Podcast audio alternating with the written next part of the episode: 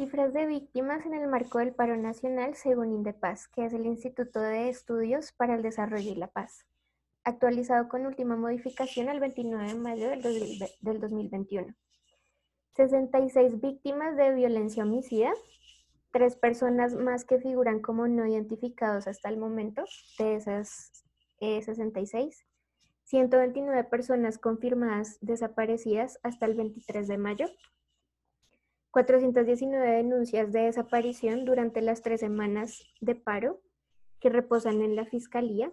Son desapariciones aprobadas por la Red de Derechos Humanos. El día de ayer, conmemorando el mes de paro nacional en Cali, em, resultaron 13 víctimas confirmadas, 28 personas heridas por armas de fuego en su mayoría. Las voces de la protesta y autores principales en ella dicen lo siguiente en sus pancartas o vestimentas durante el marco de la protesta. Vivos se los llevaron, vivos los queremos. Con el ojo que aún vemos, vemos un mejor futuro para nuestro país. De camino a casa quiero ser libre, no valiente. Hartos de sobrevivir, queremos vivir. Colombia con P de paro. Tengo 1800 razones para parar. Quisiera salir a marchar sin preocupar a mamá. Y por último, a los hombres se les puede eliminar, pero a las ideas no.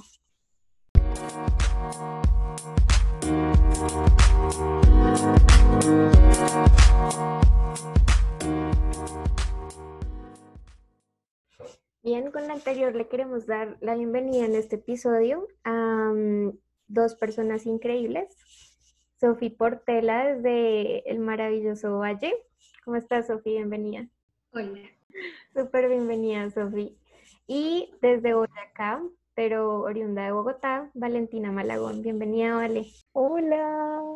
Hola, bienvenidas chicas. Bien, em, en, este, en esta primera parte les vamos a hablar un poco acerca del contexto de este, esta estallido social, como lo llamamos nosotras, porque em, ha pasado un mes de marchas que no han parado y donde la población se quiere hacer escuchar. Van a ser de los hechos ocurridos durante mm, eh, este periodo de protestas. Uno de ellos es la moción de censura al señor ministro de Defensa, que es el encargado responsable de dirigir y organizar a todas las Fuerzas Armadas de un país. Y como tal, sobre él consideramos que cae la responsabilidad de los hechos ocurridos eh, en todo este marco de protesta nacional la moción de censura que fue llevada a cabo 24 de mayo en el Congreso eh, fue un debate al ministro de Defensa por los actos ocurridos que son alarmantes, no solo a nivel nacional, sino internacional. Quiero resaltar uno de, las menciones y la oportunidad que se le dio a uno de los eh, a uno de los senadores, el senador Feliciano Valencia, que es el representante de la Minga en el Congreso, y él hacía eh, a colisión o, le recordaba al ministro de Defensa los hechos ocurridos en Cali, en Ciudad Jardín, eh, donde fueron afectados nueve personas por mm, arma de fuego. Entonces el senador en su discurso le cuestionaba a Molano no solo su responsabilidad directa al respecto em, y el uso de la fuerza por parte de, la policía, sino el hecho de que hayan civiles armados, civiles eh, identificados con cierta ropa y camisetas blancas en camionetas arremetiendo eh, con armas de fuego hacia los manifestantes, en donde hay un uso de fuerza desproporcional. El senador le hacía menciona esto y le decía que habiendo pruebas que ha pasado con las, em, con las investigaciones de estas personas. Esto y pueden ser más ejemplos que han pasado durante esta marcha, en los que hay evidencia de, de, de, la fuerza desproporcional de mm, el SMAT, la policía, y que no ha pasado nada. De la noche a la mañana o es algo que ha venido pasando, es un sentimiento de hace años. Eso es lo que vamos también a responder un poquito con, con Vale, con Vale Malagón, la historia que tiene nuestro país y nosotros como continente latinoamericano. Tenemos problemas estructurales desde hace años, diría yo. Mm, no creo que esto sea por, por una reforma, eh, la, reforma tributaria que fue como la gota.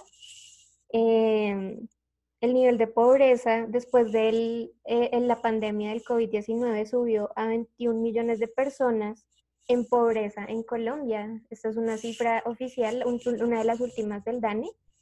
Entonces, no es porque sí el descontento de la gente, eh, sabemos que el tema de la pandemia ha hecho que las cosas se pongan más difíciles en el país, pero mm, también sabemos que hay otras cosas más de fondo. Conflicto armado, asesinatos sistemáticos de líderes sociales, y todo esto es lo que se ve reflejado en la protesta. Mm, eh, volviendo al tema de la pandemia, también no sé si les ha pasado, pero mm, ha sido muy difícil eh, llevar esta, esta, esta carga en los, no sé, en los diferentes tipos de gobiernos y sabemos que ningún alcalde la ha tenido fácil con respecto a, estructurar otra vez la economía de cada sector. Mm, con respecto a si esto es gratuito, si el descontento de la gente es nuevo, eh, nos va a hablar un poquito Vale Malagón. Bueno, listo. Entonces, para hablar de, de todo esto y poder relacionarlo con el, el contexto latinoamericano, pues siento importante remontarnos al siglo XX, que tras una crisis del capitalismo, con el crack del 29 y el contexto de la Guerra Fría a nivel mundial, que obviamente tuvo una clara repercusión con, sobre la región latinoamericana, surgió esta, esta nueva manera de, pues, de discurso por parte de los Estados Unidos de la doctrina de seguridad nacional y que hace que este concepto de enemigo cambie y ya el enemigo principal y común se convierte en el comunismo. Entonces, todo lo que suene a comunismo, lo que represente comunismo, será considerado como algo que atenta con la seguridad. Surge esta visión de, de que los militares deben ser los nuevos representantes o, bueno, que deben surgir para tomar el poder y se utiliza la, la defensa militar para garantizar la, la seguridad interna que se estaba viendo como afectada por este enemigo que era el comunismo. Entonces, em, y que estaba atentando pues claramente con el capitalismo. Sí se da esta ideología sobre em, esta ideología anticomunista, que es muy propia del contexto de, que se está viviendo de la Guerra Fría. Esto se puede relacionar mucho con la respuesta militar que se le está dando a la protesta social ahorita en Colombia, porque aunque no sea en el mismo grado, sí se le puede dar una relación. O sea, mientras estaban en esta época de dictaduras en América Latina, estaban, se estaban asesinando a los defensores de derechos humanos, a líderes. Es una situación en la que el Estado se está entregando por completo a, lo que estaba sucediendo en el pasado, o sea, se está entregando nuevamente a, a esa doctrina de seguridad nacional que estaba, que estaba haciendo, se están violando los derechos humanos, los líderes están siendo masacrados y todo lo estamos viendo desde la ventana de nuestras casas liderada por los Estados Unidos. Y bueno, se le da un nombre tal vez nuevamente que es la seguridad democrática. Entonces, bajo ese manto de seguridad democrática, se niegan los derechos políticos, se, niega el derecho a la protesta pacífica y se suspenden, se suspenden muchísimos derechos fundamentales y no se garantiza la libertad de expresión. Entonces, retomando eh, este contexto de dictaduras, las dictaduras latinoamericanas dadas durante el siglo XX en países como Brasil, Chile, Argentina, Paraguay, Uruguay, pues se pueden tal vez no representar en la actualidad, pero ciertas, ciertos aspectos sí pueden ser como aún vigentes. Mm, pero sí, básicamente hay un trasfondo, hay una frustración de la sociedad frente a esos anhelos de, de querer ser una sociedad igualitaria, de dejar atrás el sesgo y la desigualdad, de traer a colación el bienestar material y dejar de priorizar a solo una clase social. Y bueno, ya, algo que también veo que tiene una gran eh, importancia y que aún vemos en las calles es que los principales actores que vemos en estas marchas y en, esta, en este estallido social son los estudiantes, o sea, los estudiantes siento que son los, los actores que no tienen miedo, que de verdad se levantan y, y luchan por, por alcanzar el cambio. También es resaltar que estos países latinoamericanos, a pesar de ser tan diferentes, son una región muy unida que tiene ese tipo de efecto domino en el que cuando uno despierta, el resto también despierta, como pasó en el 2019. Chile despertó, Colombia despertó y muchos más se empezaron a despertar. Entonces, creo que sí. Y cuestionar finalmente em, esas maneras de, o esos actos, pues, del poder, cómo ejercen el poder, ¿no? Eh, como preguntarse cómo un presidente democráticamente electo puede sacar a los militares a la calle para que el pueblo se pelee contra el pueblo. Esas vulneraciones no son nuevas y, y ya se habían dado, como dije anteriormente, en el pasado. Tremendo, Vale.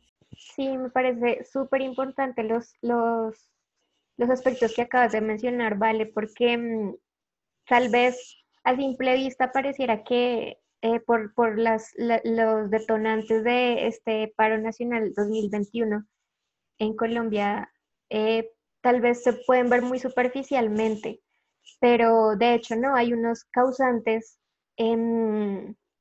que han tenido décadas incluso, no son solo unos años, sino hay razones que vienen, que, que hacen de esto un estallido social a nivel nacional y que las, nosotros seamos vistos a nivel internacional. Em, mencionabas eh, mucho la historia latinoamericana y de me vino a la mente cuáles son las verdaderas visiones de la revolución en América Latina en el pasado. Es decir, eh, las revoluciones, las diferentes maneras de pensar eh, que contradicen lo que ya está establecido, siempre han sido estigmatizadas por, por personas, por la historia. Es decir, em, el tener ideas diferentes a las ya establecidas hacen de, em, de una lucha algo mm, que está mal para ciertas personas eh, por el simple hecho de ser diferentes. Pero creo que, como tú mencionaste, las, eh, los tiempos están cambiando. Los jóvenes, lo hemos visto en la marcha de, de, de esta ocasión, los jóvenes ya no tienen miedo, no solo se ha visto en su discurso, sino el hecho de, mm, lastimosamente, de que hayan víctimas mortales. Eh, eso, eso habla mucho, quiere decir que ya no hay miedo a pesar de la represión policial, que eh, el miedo está siendo destruido a pesar de, del poder. Em, sí, tremendo, tremendo la, la, la visión latinoamericana, que también resaltaste mucho la unión latinoamericana que tenemos y, no solo a nivel geográfico y las diferentes culturas que tenemos que nos unen, no más el idioma, eh, nuestra lengua nos une como, Latino, como Latinoamérica. Em, también lastimosamente nos une como, como continente la corrupción, porque no es un secreto que en Latinoamérica hay demasiada corrupción que en estos tiempos está saliendo a la luz. Entonces, súper importante eso que mencionaste, Vale. Em, y ya para la tercera parte vamos a hablar un poquito acerca de pues todo este pensamiento histórico en esta situación. Em, y Sofi nos va a hablar un poquito acerca de esto. Eh, si, si, estas cosas son, son, nuevas aquí mismo, ya hablando de, de, nivel Colombia, nivel territorial, em, la represión policial ha sido algo nuevo, o sea, es algo que se ha visto solo en el 2021 o 2019, mm, pues las consecuencias que ha traído esto, ¿no? víctimas mortales, está Dila en el 2019, em, que nos pegó tan duro como, como nación y muchas otras víctimas que no solo se han visto en el 2021, sino que se añaden a esta trágica lista de víctimas mortales. Quisiera saber si, si de pronto esto es nuevo en Colombia, ¿tú qué piensas? Pues eh, la verdad es que estas represiones, así como las estamos viendo hoy, eh, no, definitivamente no son nuevas. En la historia, viendo un poco la historia de Colombia, nos podemos remontar a, al siglo pasado, a, a, la primera mitad del siglo pasado. Un ejemplo de un caso es la masacre de las bananeras. En la noche del 5 y, y el 6 de diciembre de 1928, eh, para dar como un recuento de, de, qué es lo que fue este, este suceso, eh, más o menos fue que los trabajadores de la United Fruit Company estaban protestando mm, en pro de, de, de, unas mejores condiciones de, vida porque la empresa eh, les estaba pagando eh, mal, no les estaba dando monedas, sino que les estaba dando unos bonos para ellos comprar en los mercados de la, de la compañía. Abundaban las enfermedades también y no habían, no habían como un sistema médico, no, no existía en, en donde hay en el, en el área platanera.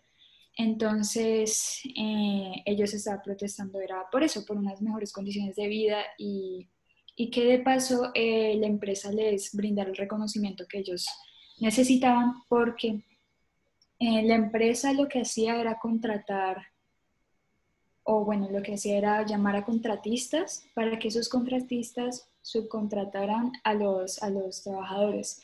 Entonces los trabajadores así no se convertían directamente de la empresa, sino que eran de los contratistas.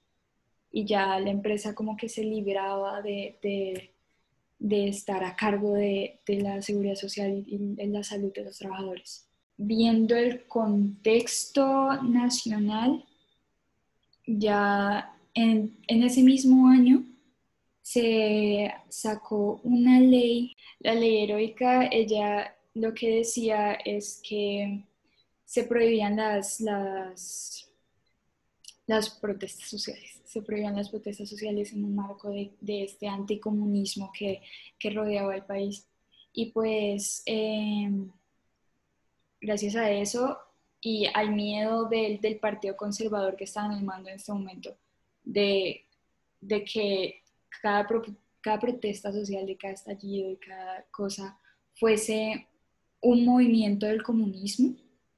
Eh, gracias a eso fue que mandaron a los militares allá a, reprimir la protesta, ¿ya? Eh, y la excusa era que en esos tiempos se pensaba que la violencia había que combatirla con violencia. Pues hay evidencia, hay evidencia de que la, protesta de, los trabajadores no, eh, no era violenta, era totalmente pacífica.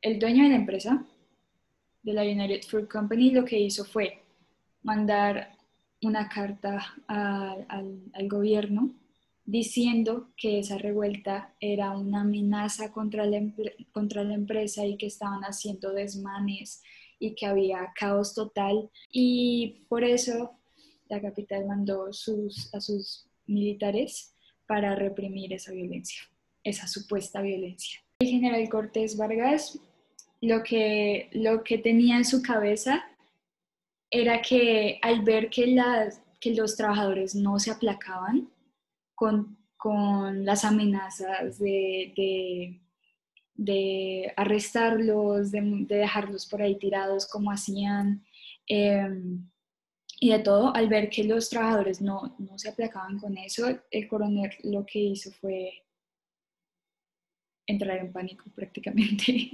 Eh, nomás fue que le llegara la, la orden desde arriba y esa noche los trabajadores estaban, se estaban reuniendo para salir a protestar a Santa Marta porque los diálogos se habían dado, pero la, empresa no daba respuesta. Pero eh, se arruinaron los planes y llegó, llegaron, llegaron los militares y abrieron fuego contra, contra el grupo de personas que había ahí. Lo que sí es difuso es la cantidad de muertos que hubo en ese momento. No está claro para nada. Solo lo que sí está claro es que se dejaron nueve cadáveres en el lugar del atentado. Se dejaron nueve cadáveres y, leí que eso, era, que eso había sido como en representación de los nueve, de los nueve puntos de, del pliego de peticiones que había pasado los trabajadores. Pero sí, hay, hay, historiadores que ponen eh, las cifras entre 500 y 600 muertos, otros que por lo menos 100 y, así. Hablando un poco de, de, de los discursos que se dan para, ¿cómo decirlo? Legitimizar esta violencia, es que el comunismo era, era el enemigo interno del país. ¿Ya? Entonces eh, se repartían estos discursos del odio, de que eran enemigos del Estado, enemigos de la familia, enemigos del, país, de la patria, etc. Y, y, y, relacionaban, relacionaban las protestas sociales y el vandalismo como un acto comunista. ¿Ya? Entonces ahí, ahí está el fallo. Entonces era, era, era esa como relación entre actos vandálicos, protesta y comunismo. Ah, bueno, y eso puede reflejado, se ver reflejado, por ejemplo, en el, en el trino que dio Fernanda Cabal de que la masacre de las banaderas no fue una masacre, sino que eh, las protestas no eran pacíficas, que eran violentas y todo, y, y, que había muerto yo no sé cuántas, yo no sé cuántos militares. Pues no. la verdad es que la violencia, la violencia de la que ella habla se desató después de que, los, de que, se, haya, de que se hubiese cometido la masacre. Y aterrizándolo un poco más al contexto del paro nacional, a que acabemos que igual y se le atribuye, este, el paro, este, este, esta protesta social se le atribuye al comunismo. Es como, si, no sé si han visto estos discursos de que ya todo, esto, todo este, el paro es, es un movimiento comunista para llevar al país a un nuevo orden social y, y mandar al país a, a la ruina sí, básicamente esos son los discursos que se manejan actualmente. Me parece increíble, Sofi, em, pues haber traído esta historia que muchos dicen que no es real, que se ha convertido para otros un mito, pero que hay pruebas, hay, hay relatos que también sirven como evidencia Familias que tal vez para muchos por su condición no tienen ningún valor, pero que para la historia todavía está vigente el dolor de las víctimas y eso es lo que queremos recalcar en este episodio. Em, el dolor de las víctimas, el dolor de, quienes realmente han sido los principales actores de esta situación y, que se han visto afectados por todo esto. Em, mientras tú hablabas, las condiciones del pasado se me, vino se me vinieron a la mente, o sea, las condiciones de hace mucho tiempo se ven hoy en día, lastimosamente. No podemos decir que son iguales, pero lastimosamente hay matices, hay patrones que se repiten en nuestra historia. Y mm, también mencionaste mucho, y, Vale también en su, en su discurso mencionó un poco este miedo que tienen los, las personas hacia el comunismo y hay que ver la historia para saber qué es lo que realmente, por qué realmente tenían la historia. O sea, e, e, en ese momento, en el masacre de las bananeras, 1928, si me, corriges, em, se venía de una revolución, eh, de una revolución socialista, comunista en Rusia, ¿sí? Que había sido por una protesta, o sea, había sido una movilización en masa, lo que trajo la revolución rusa. Entonces, habían sectores en todo el mundo que estaban convulsionados porque se había derrocado una monarquía en Rusia por unas protestas.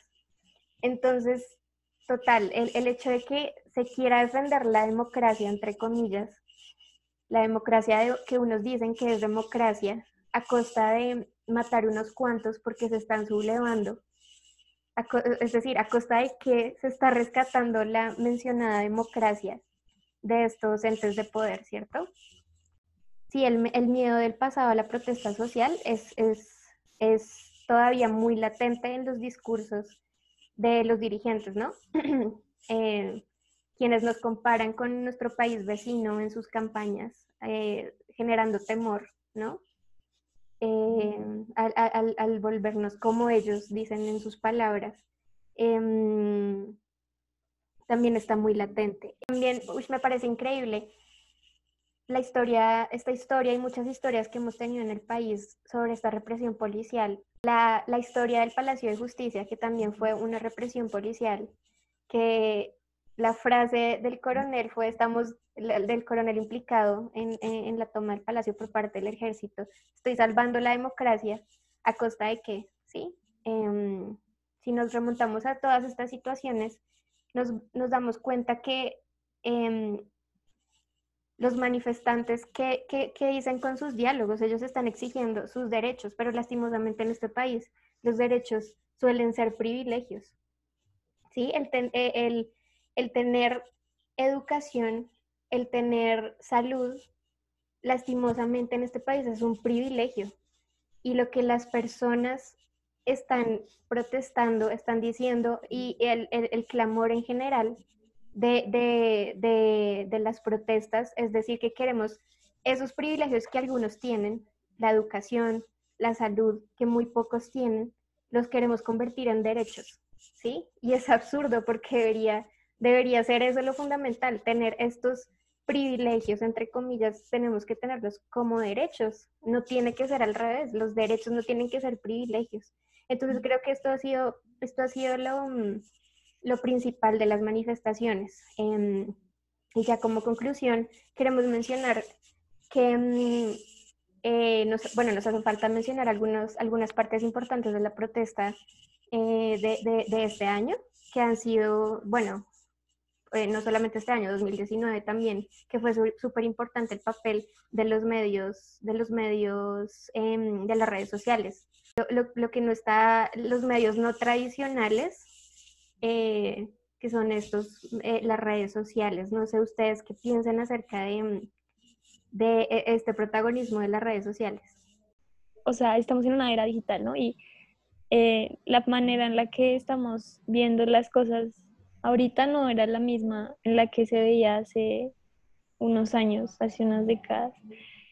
Y, y es como este, este, este pensamiento de que ya los, los medios de comunicación tradicionales, o sea, como antes se transmitía todo en la radio y como en, las, en la televisión y teníamos esos medios de comunicación como muy impregnados en nosotros y, pensar que esos eran los únicos como medios responsables para divulgar la información y que los escucháramos, ya no es así, o sea, como el pensamiento, cómo ha evolucionado y ahora tenemos la información a un clic de distancia, o sea, nos podemos meter a, al perfil de cualquier manifestante y ver cómo, Total, como, si lo, como si estuviéramos ahí, o sea, de frente, no como el reportero diciendo esto es lo que está pasando, sino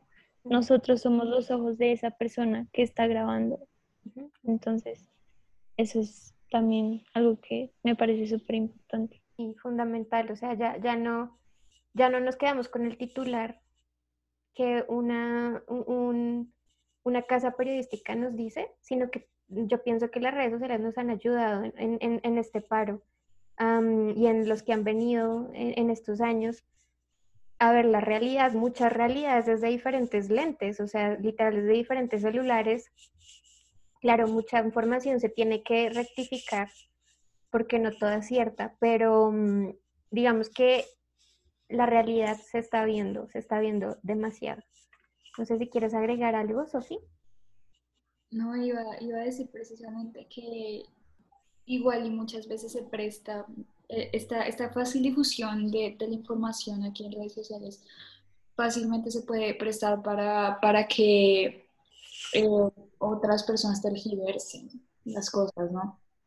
Y, y, no dejen no dejen ver lo que realmente está como ocurriendo, sino que precisamente lo, ter, lo tergiversan para un fin específico. Sí, y, finalizar con, con cuál es esta, esta posición del gobierno, ¿no? Creo que ha sido muy diciente el hecho de que mm, en cada punto crítico de, de, de, de, las, de este estallido social, como lo es Cali, en Bogotá hace, hace unos días, en Popayán, todas estas ciudades que han sido realmente afectadas, pues la respuesta del gobierno ha sido la militarización de las ciudades, eh, el despliegue de la fuerza militar eh, en, en, estos lugares, pues es bastante cuestionable, ¿no? El hecho de, mm, de no querer un verdadero, un verdadero, perdón, un verdadero diálogo, digo yo, de, de un, un, un, como un espacio de escucha entre estas, entre pues estos, estos reclamos justos de las personas y, y responder con más fuerza, responder con, con, más ataques, pues dice mucho, dice mucho y, y creo que eh, las cifras lo dicen, ¿no? Pueden ser bastantes cifras, pero, pero para nosotros no son cifras, ¿cierto? Dale, vale. Quiero decir algo, y es que siento que no hay un estado perfecto y el pueblo nunca va a estar contento, o sea, siempre, siempre va a existir un descontento, valga la redundancia, pero, pero sí, entonces eh, siento que la protesta y, y bueno, todo lo que estamos viendo ahora es completamente inherente a, a un país y más como el nuestro. Entonces, sí, quería decir eso. Claro, no, súper importante, sí. Eh, y la historia, no. y la historia también, la historia lo ha demostrado. Sí, por supuesto, por supuesto que sí. Eh, eh, hablando de esto, de, de, de, cómo se responde ante, ante este estallido social, pues, pues yo pienso que son claras las cifras. Como les estaba diciendo, para nosotros no son simples números, para, para nosotras son víctimas reales porque tienen nombre y apellido, son, son personas que ya no volvieron a casa. Eh, y estas salen, salen las siguientes. 575 intervenciones violentas, 39 víctimas de agresión en los ojos hasta el momento, 153 casos de disparos con armas de fuego, eh, 21 víctimas de violencia sexual hasta el 21 de mayo, todas estas, estas cifras, eh, y la fuente es la ONG Temblores.